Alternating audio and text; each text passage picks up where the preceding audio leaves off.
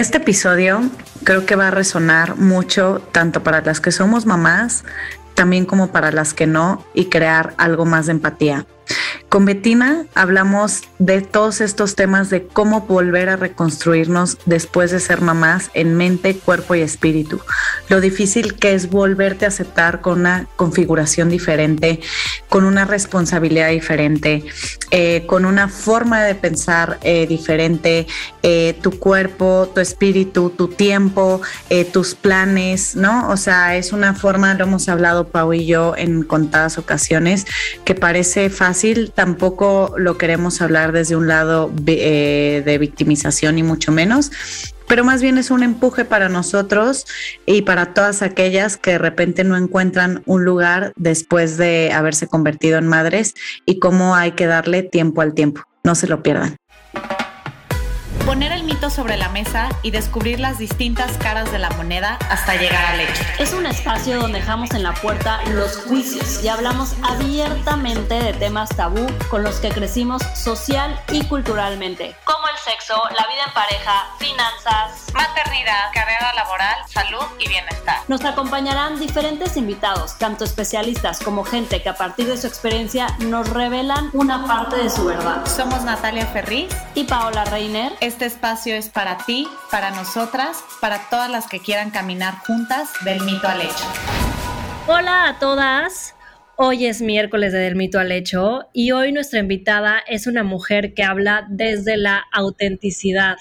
Todo lo que refleja en sus contenidos de Instagram nos recuerdan a la importancia de lo que es realmente ser real, de compartir tus partes que sí nos hacen vulnerables, partes que podemos a lo mejor tener como esta parte mucho más sensible al compartir y que sobre todo empiecen a activar estas conversaciones que nos lleven a otros lugares, ¿no? Que eso es lo que me pasa cuando leo algún contenido, algún post de Betina, como que me hace reflexionar, me hace sentir que yo también pasé por eso, eh, hace como que, que el mundo real se vuelva cada vez más cercano. Ella es creadora de Empower Project, es mamá de Donato y Dominica, y pues bienvenida a Del Mito al Hecho, Betina. Ay, qué emoción. Gracias por invitarme. Estoy muy emocionada de estar aquí. Gracias, gracias, gracias. De verdad, estoy feliz. Gracias por esa introducción. Casi yo. Qué bonito, qué bonito, Pau. Mil, mil gracias. Gracias por invitarme.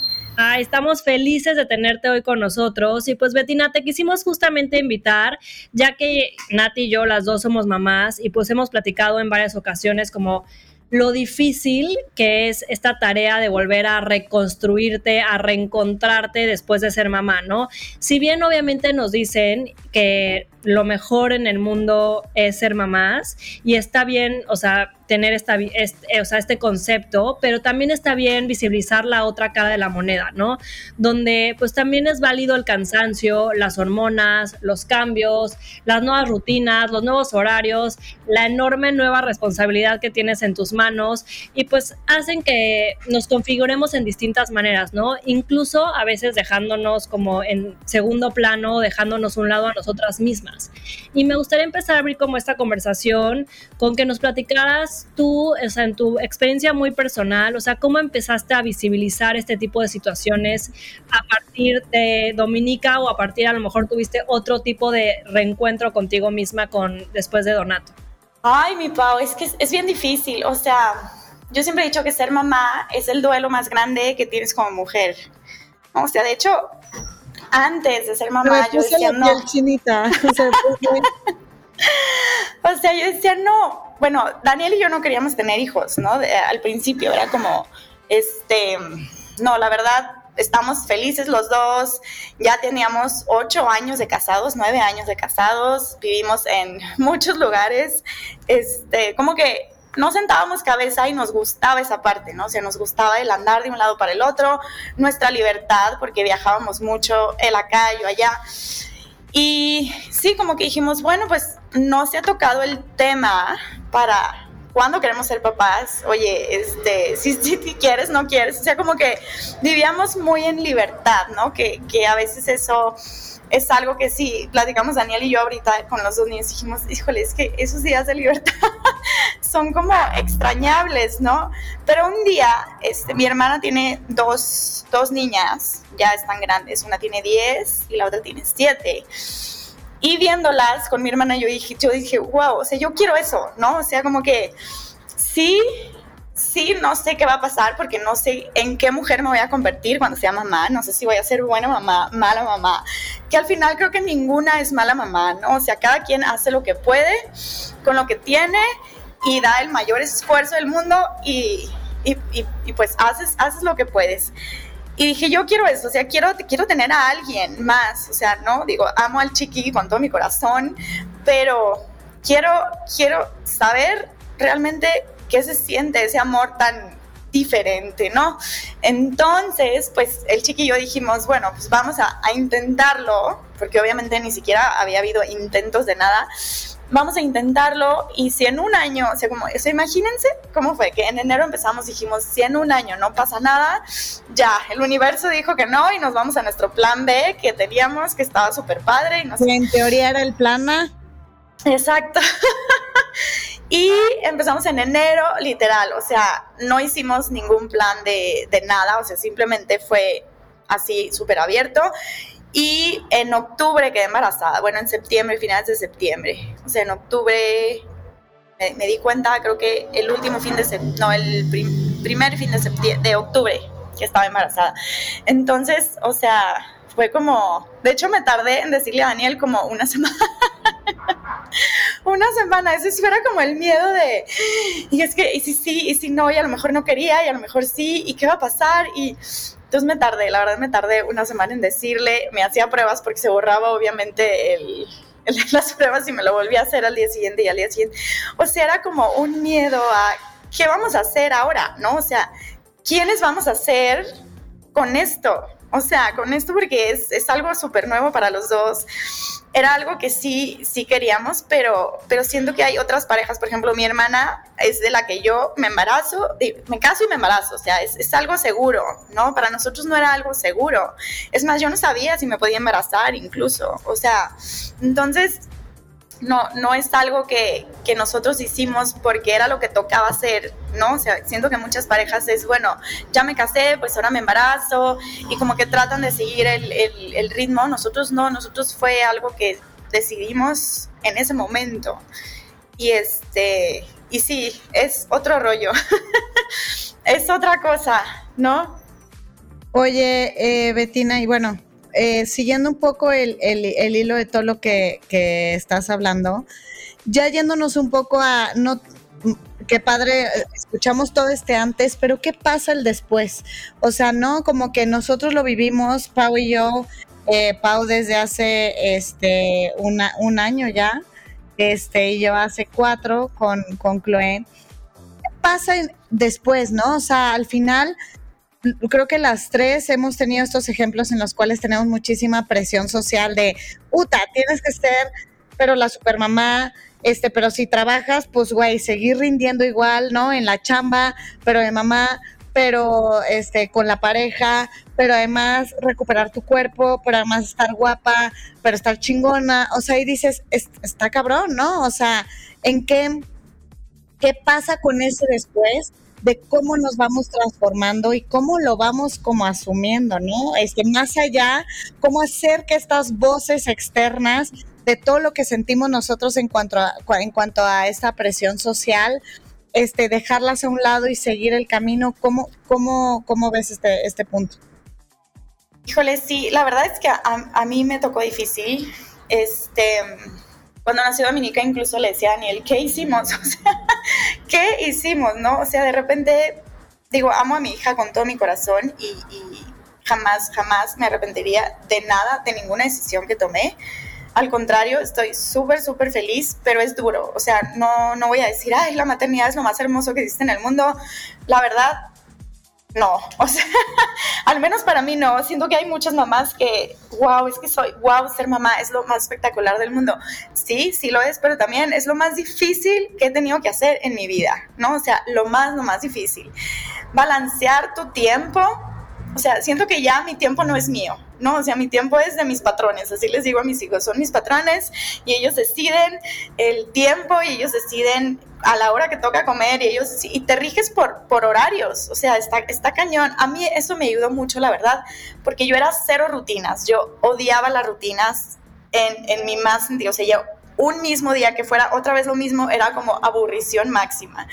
Y aquí vino a cambiar totalmente mi estructura de vida, ¿no? O sea, los bebés es rutinas, son horarios, es, es así.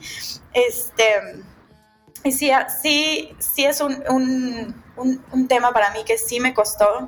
Cuando yo fui mamá, yo veía muchas bloggers ¿no? Felices con sus hijos y amamantando a sus hijos. Mostrando y la toda foto, esta parte divina, hermosa. Híjole, te lo juro. Así yo en mi posparto he hecho una piltrafa porque no tenía ganas de arreglarme, perdí el deseo de comer, así yo, o sea, era otra persona totalmente distinta.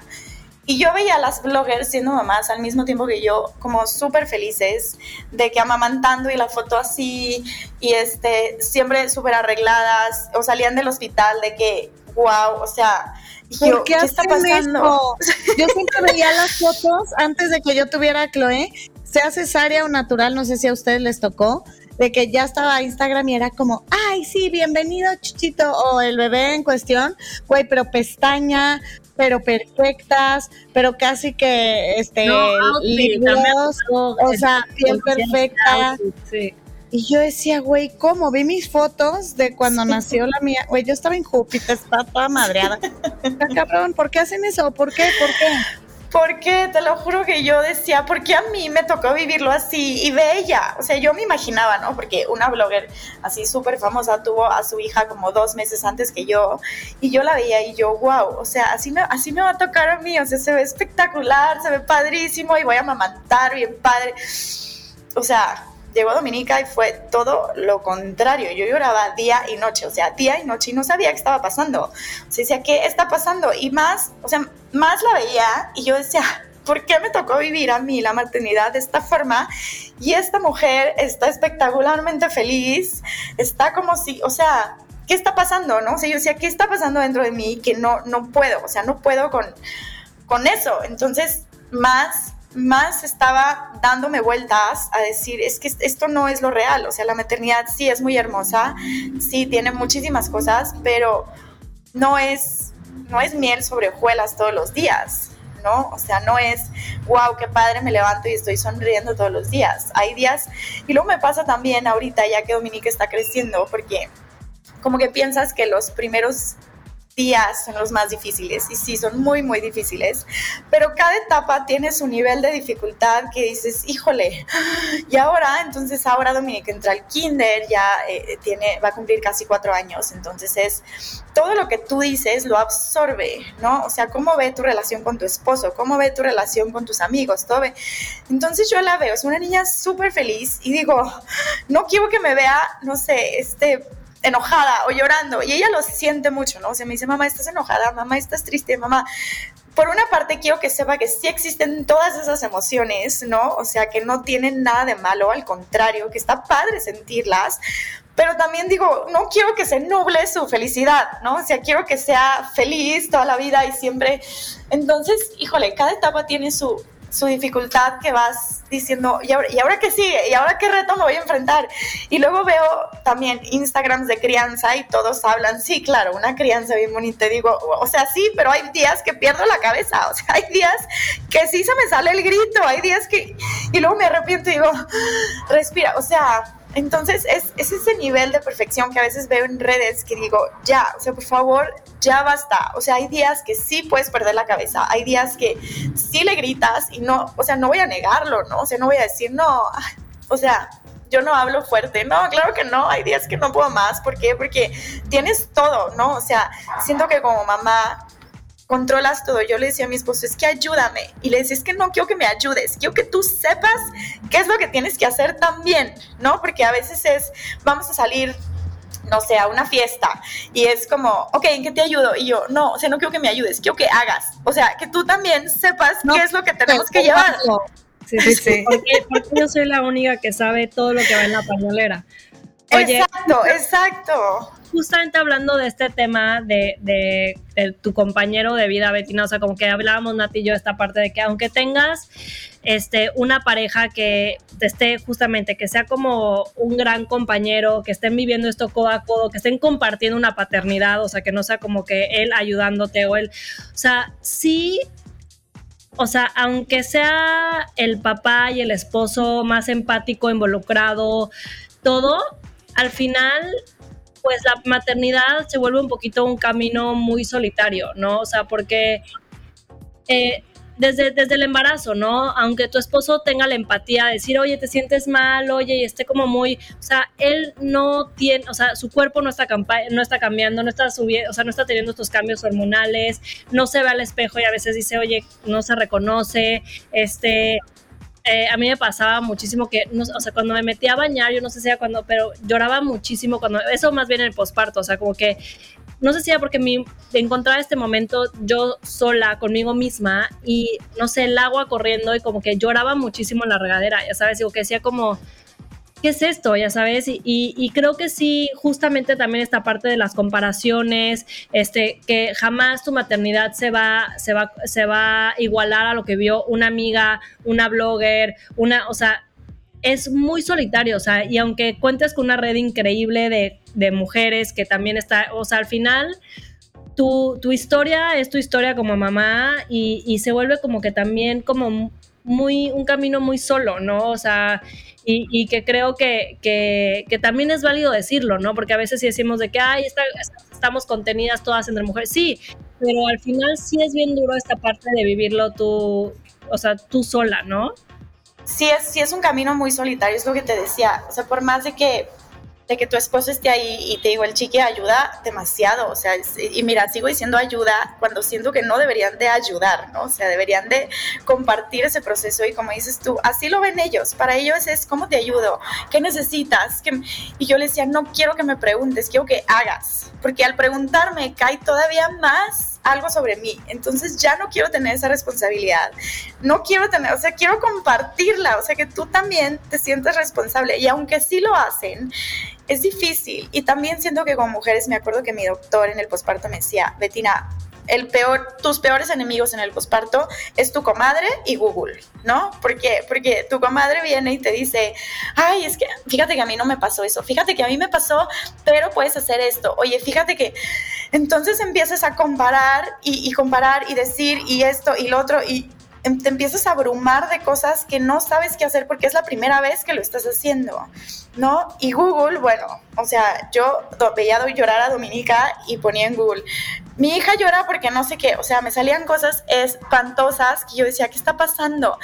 Entonces, obviamente, yo no podía compartirle a nadie todo lo que estaba viviendo, ¿no? Es como que, ¿a quién se lo comparto? Me van a decir que estoy loca. ¿Por qué? Porque, o luego intenté compartirlo en redes y me decían, este, es más, una vez me dijeron algo tan feo me dijeron, es que no mereces ser mamá, o sea, porque si sales de viaje y estás súper contenta y estás con tus amigas y estás súper contenta y estás con tus bebés y estás triste y estás molesta o estás enojada y yo, es que no, o sea, y qué triste que eran mujeres las que me lo decían, ¿no? O sea, qué triste que no puedes entender que no es que no quiera a mis hijos, no es que no los ame, no es que no pero es una emoción que no sé qué está pasando. O sea, es como, como dices, Pau, te metes a la regadera y lloras. O sea, yo me escondía en el closet a llorar, así de que, pero era un sentimiento que yo decía, ¿qué está pasando? O sea, ¿por qué estoy sintiendo esto? ¿No?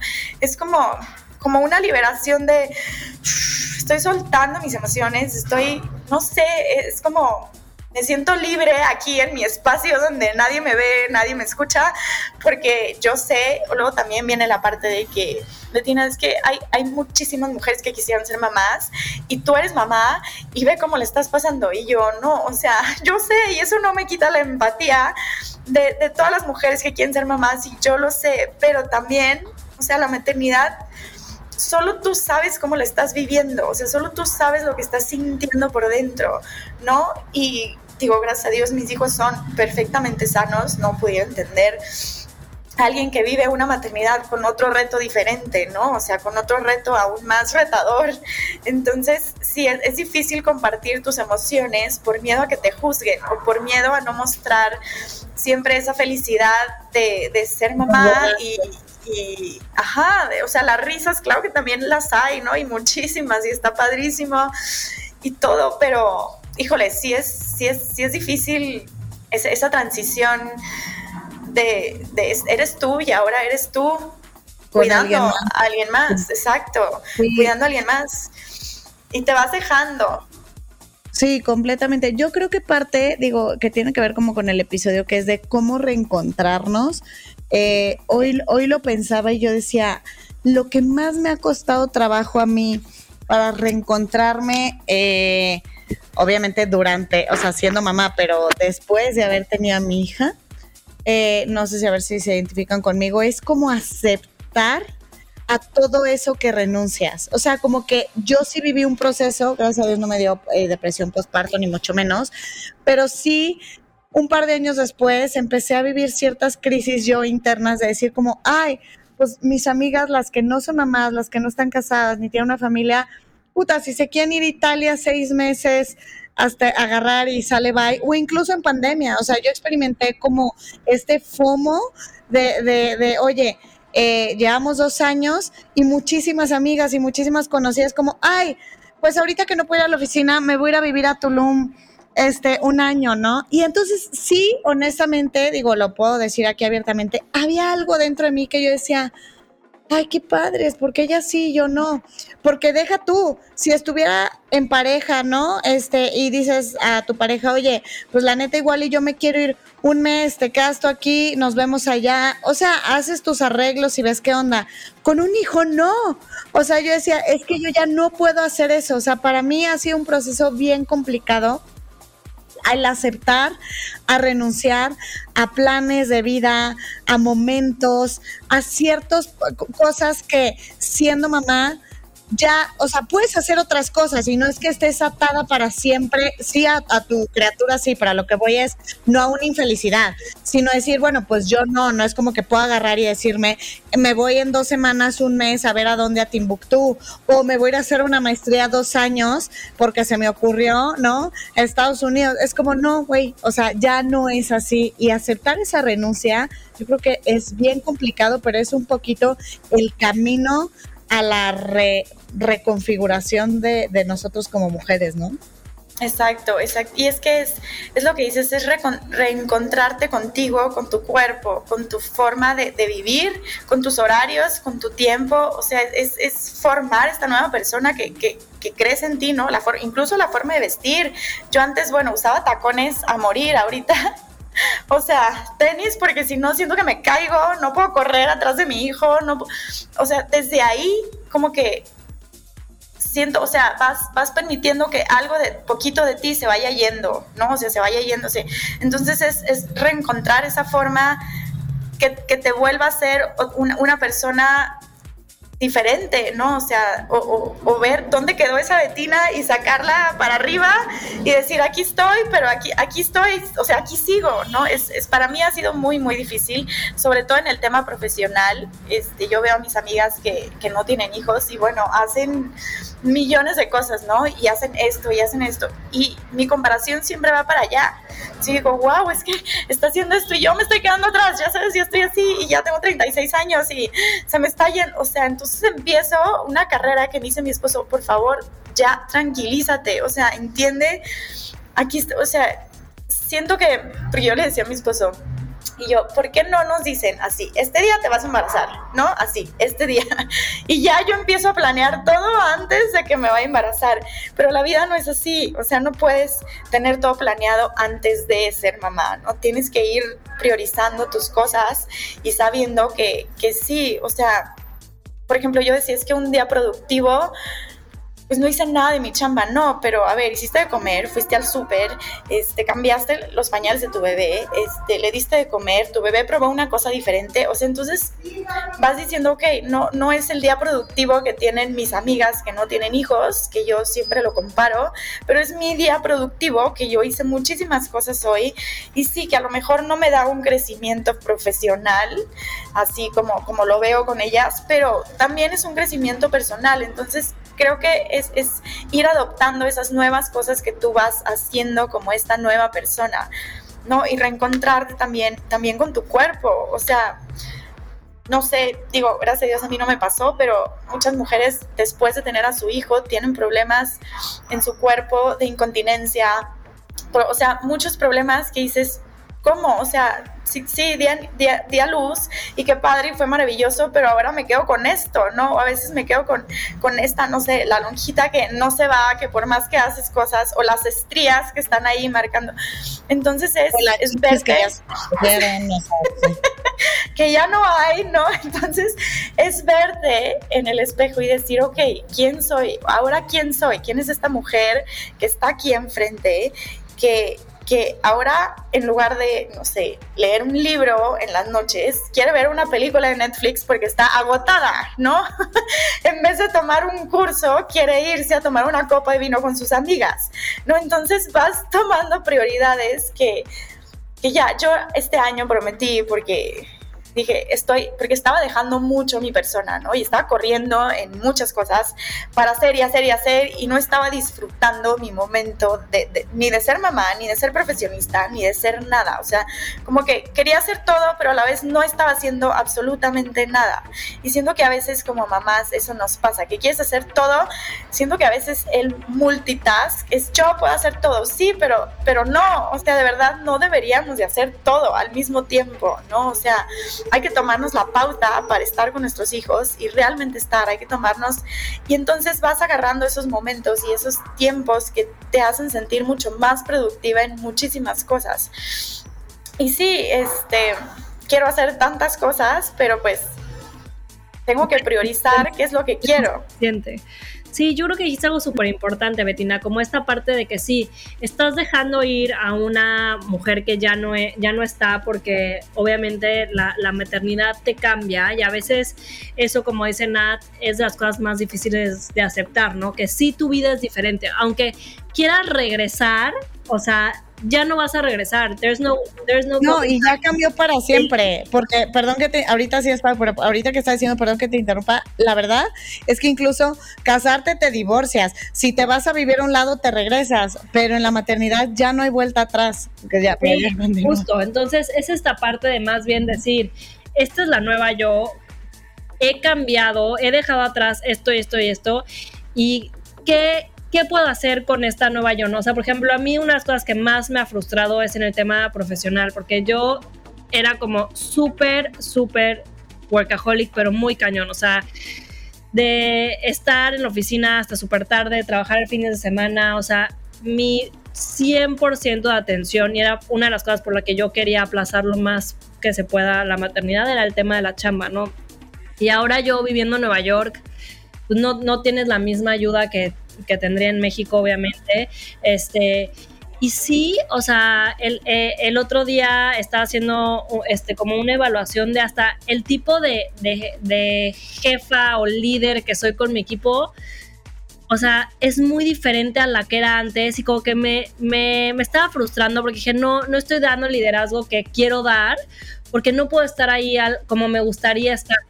Y es un poquito como aceptar como es que ya no tienen las más horas que antes y está el tema de Martina y no le puedes dedicar las, las horas que tú quieres. Y sí, o sea, llegas a este tema de, de frustrarte y decir es que no se puede, pero también los días que he entendido como a decir, a ver, hoy me toca estar todo el día con Martina, ¿no? O sea, literal, ni modo, nada más voy a agendar mis calls en las siestas de Martina, porque si no, o sea, I'm setting myself for failure y nada más me voy a frustrar con la chamba, con Martina, conmigo misma y es como, ya sabes, una bomba que, explota, porque antes quería calls al mismo tiempo que estoy cuidando a Martina, más dándole de comer, más no sé qué, y me di cuenta que no se puede, no se puede porque es querer hacerlo todo, este, este, este multitask que hemos como como, como glorificado.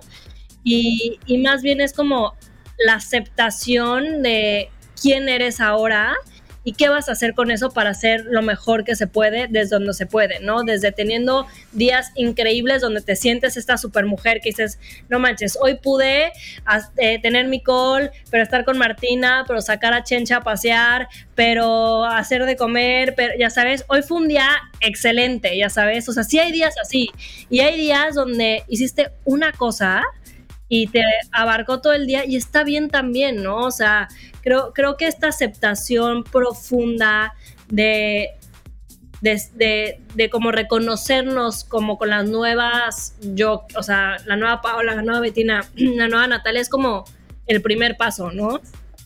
Sí, y es, y es también o sea, a ver, ok, ¿qué es lo que estoy dejando? Y está bien, decirte, está bien, no pasa nada, ¿no? O sea, no pasa nada si dejas esto, el mundo no se va a parar, ¿no? O sea, no pasa nada si no puedes hacer en este momento esto, ¿no? O sea, en algún momento lo vas a lograr. También algo que yo pienso mucho es que los niños, y sí, me acuerdo que me lo decía mi mamá, son prestados, o sea, al final de cuentas vas a estar ese momento por un tiempo y después ya, ¿no? O sea, después se vuelven más independientes. Si vas, por ejemplo, con Dominica se vuelve un poco más independiente. Ya va al kinder, entonces ya tengo yo un espacio ahí que puedo como hacer un poco mis cosas, ¿no?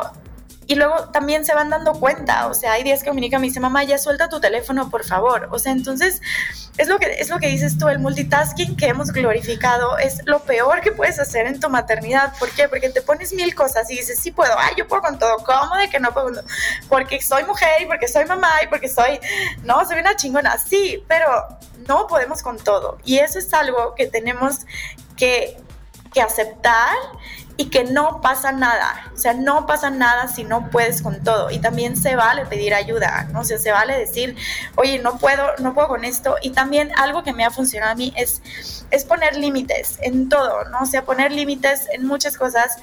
No sé, a veces me hablan mis amigas, oye, puedes salir a cenar y estoy agotada. O sea, lo único que quiero es descansar y, y digo, no, hoy no. Mañana a lo mejor será otro día y algo que también me pasa con, con, la maternidad es que cada día, aunque sea rutinario, es diferente. O sea, siempre hay una sorpresa, ¿no? O se enfermó tu hijo, o ya te vomitó en el carro, o este, se peleó en el kinder, o se cayó y se rompió, ¿no? O sea, siempre hay una sorpresa que hace que todos tus planes o se atrasen, o vayas tarde, o vayas corriendo, o vayas...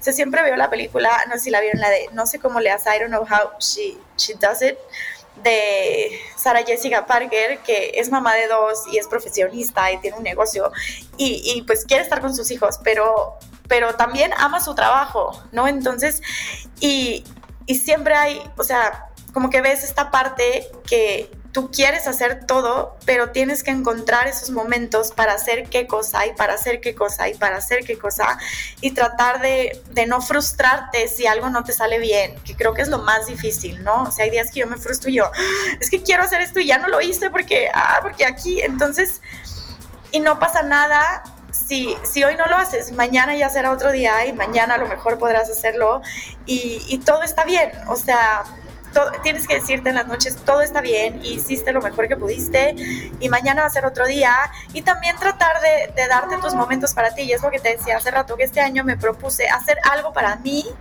porque me acuerdo que mi esposo me decía, es que te veo súper cansada, ¿por qué? Porque mucho de mi trabajo es, es, es, físico, se involucra mi cuerpo físico, ¿no? O sea, dar las clases, este, grabar clases, o sea, hacer, involucra mucho mi cuerpo. Entonces le decía a mi esposo, estoy muerta. Y me dice, es que ¿por qué no te duermes una siesta de media hora? Y yo, ¿por qué? Porque en lugar de dormirme, puedo estar con mi hijo, ¿no? Y me decía Betina, sí, pero no. O sea, así como te pones una junta de media hora, ponte esa siesta de media hora. ¿Por qué? Porque de qué sirve que estés cansada con tus hijos esa media hora o que prefieras estar acostado. O sea, no es momento de calidad y vas entendiendo que es cierto. O sea, tienes que darle esos momentos de calidad a tus hijos que, que, lo van a apreciar, o sea, estar realmente en ese presente. Y entonces dije, bueno, este año cada día voy a hacer algo por mí, ¿no? Porque como mujer haces por todos, haces por tu esposo, por tus amigas, por tus hijos, por... ¿Y dónde quedas tú? ¿Dónde queda esa persona que está ahí balanceando todas las pelotas que tiene en su día? Entonces dije, voy a hacer algo por mí, porque si yo no estoy bien, todo lo demás en mí va a estar fatal, porque si yo estoy enojada, voy a hacer enojar a Daniel, Dominica se va a dar cuenta, Donato va a estar llorando, entonces te das cuenta que sí eres el centro. Entonces, hago algo por mí todos los días, no sé, este, literal, una siesta de media hora y digo, no pasa nada, porque está bien, no pasa nada si me duermo media hora, no va a pasar absolutamente nada, no se va a caer el mundo, ¿no? Porque a veces ni cuenta nos damos y pasamos en el celular media hora viendo Instagram. Bueno, ¿qué pasa si lo dejo y me acuesto media hora? O hoy me voy a comer un chocolate yo sola en mi casa sin que nadie me vea y voy a disfrutar mi momento. O sea, cosas tan chiquitas que vas haciendo por ti para que este, este mundo de no sé, es que siento que cae todo sobre ti, se vuelva como mucho más llevador y puedas entender que, que las frustraciones que te dan de repente al querer hacer todo es que no pasa nada. Y es saber que esta nueva persona que eres es una chingona, o sea, de verdad, es, es, es también, también tiene lo suyo, o sea, no, porque yo decía, es que quiero volver a ser esa Betina que está ahí, pues no, o sea, ya no eres, ya eres otra persona y haz lo que sea por enamorarte de esta nueva persona y por quererla y por amarte y por amar tu cuerpo nuevamente, amar tu persona, amar tu forma de vestir, porque todo cambia, todo cambia en ti. Yo veo al chiqui, sigue siendo la misma persona de hace años, ¿no? O sea, somos papás y obviamente cambiamos, pero siento que la mujer va dejando un poquito de su ser en cada etapa que vas viviendo con tu hijo, ¿no? Con tu hija. O sea, vas, vas, vas revolucionando en, muchas cosas y luego te das cuenta que ya algo que te costaba mucho trabajo ya no te cuesta tanto trabajo. Entonces vas aprendiendo y luego viene otro reto, ¿no? Pero, pero vas, vas manejándolo. Y creo que también siempre digo, bueno, si varias mujeres pueden, porque yo no puedo? ¿No? Yo también tengo que poder y, también encontrar en mí esa felicidad nueva, este, este nuevo camino que, me está llevando a, conocer otras cosas, estas nuevas amigas también, ¿no? Porque tus amigas también van cambiando, o sea, te vas encontrando con gente que está viviendo lo mismo que tú, que ya a lo mejor las que quedaron atrás dices, bueno, sí, pero, pero ya, ya, no, ya no compartimos ciertas cosas que sí, las sigues viendo y todos, pero a veces empiezas a empatar más con otras personas. Entonces es, es saber que esta este nuevo renacer que tienes en ti es, es, enamorarte otra vez de esa nueva persona, ¿no? Es saber que está bien. Oye, Betina Inas, hay algo que, que decías de estos tiempos de cosas para ti misma o de encontrar esas cosas para ti. Un tip que a mí me sirvió muchísimo, que ahorita ni me acuerdo dónde lo escuché, pero es como encontrar tus no negociables en el día. O sea, ¿cuál es tu no negociable que llueve, truene o relampaguee? O sea, pase lo que pase, no lo vas a, o sea, no lo vas a dejar ir. Por ejemplo, para mí es mi hora de ejercicio, ¿no? O sea, yo literal hago lo que sea, o sea, lo que sea, lo que sea, lo que sea, porque esa hora de ejercicio sí se haga. O sea, esa veces a veces involucra levantarme más temprano, a veces involucra, o sea, tienes que irte como adaptando, pero como que, que, tengas uno o dos no negociables en tu día a día, porque creo que si es una, una cosa de un trabajo diario, te va a servir a obligarte a tener esos espacios pase lo que pase, ¿no? Y como que esa parte también, yo, por ejemplo, en, mi caso con Andrés,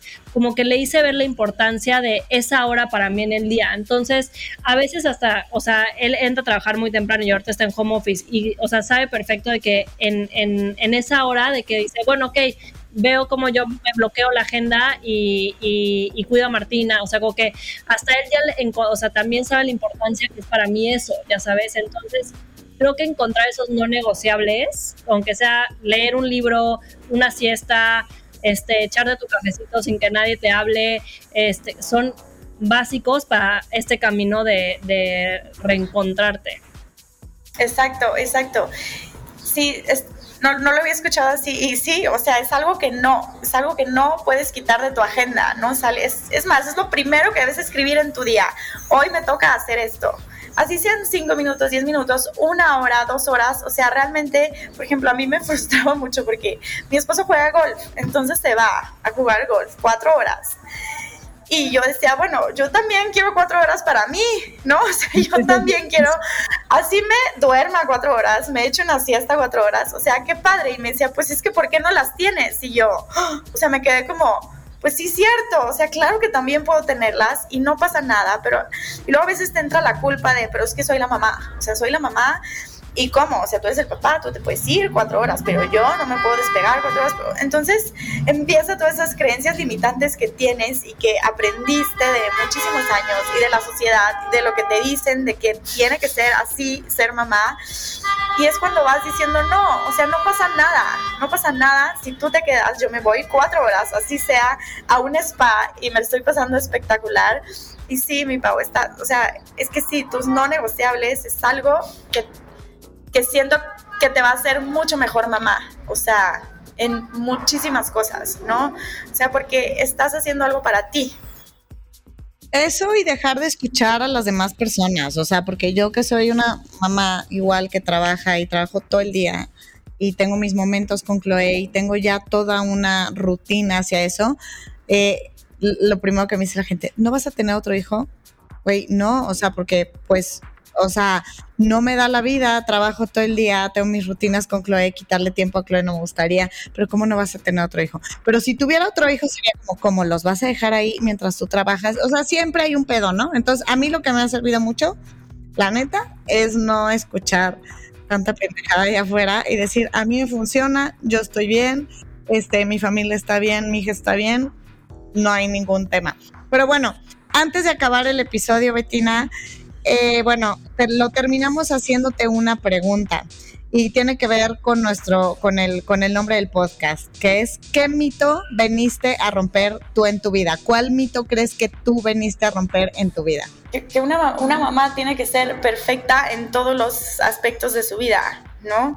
Y creo, y creo que no, al contrario, si buscas ser perfecta, todo te va a salir mal, porque no puedes, no puedes ser perfecta en todos lados, al contrario, o sea, es es ser real en, tu vida, en tu matrimonio, en, tu, en tus cosas, con tus hijos también, ¿no? Y, y sí, no, no, no buscar la perfección, no ser perfecta, no tratar de serlo en nada, porque, porque qué aburrido, además. qué aburrido, ¿no? O sea, no. Me encanta, me encanta de verdad, gracias, gracias por estar en Del Mito al Hecho. Nos fascina hablar de estos temas y mujeres reales como tú, que se puede identificar cualquiera de las que nos escucha, creo que es el mensaje más fuerte que podemos dar. Entonces, gracias por acompañarnos. Por favor, si no sigan a Betina, de verdad síganla. Los consejos que da, este, no solo de fitness, porque justo es una mamá muy real. Entonces, hasta las rutinas de cinco minutos que pudieras hacer, ahí están. Síganla, es arroba Betina Guisa Betina con eh, eh, B de burro, eh, doble T y Guisa G U I S A y en arroba del mito al hecho también. Síganos si les gusta el episodio para poder crecer aún más la comunidad este nos ayuda mucho que lo compartan.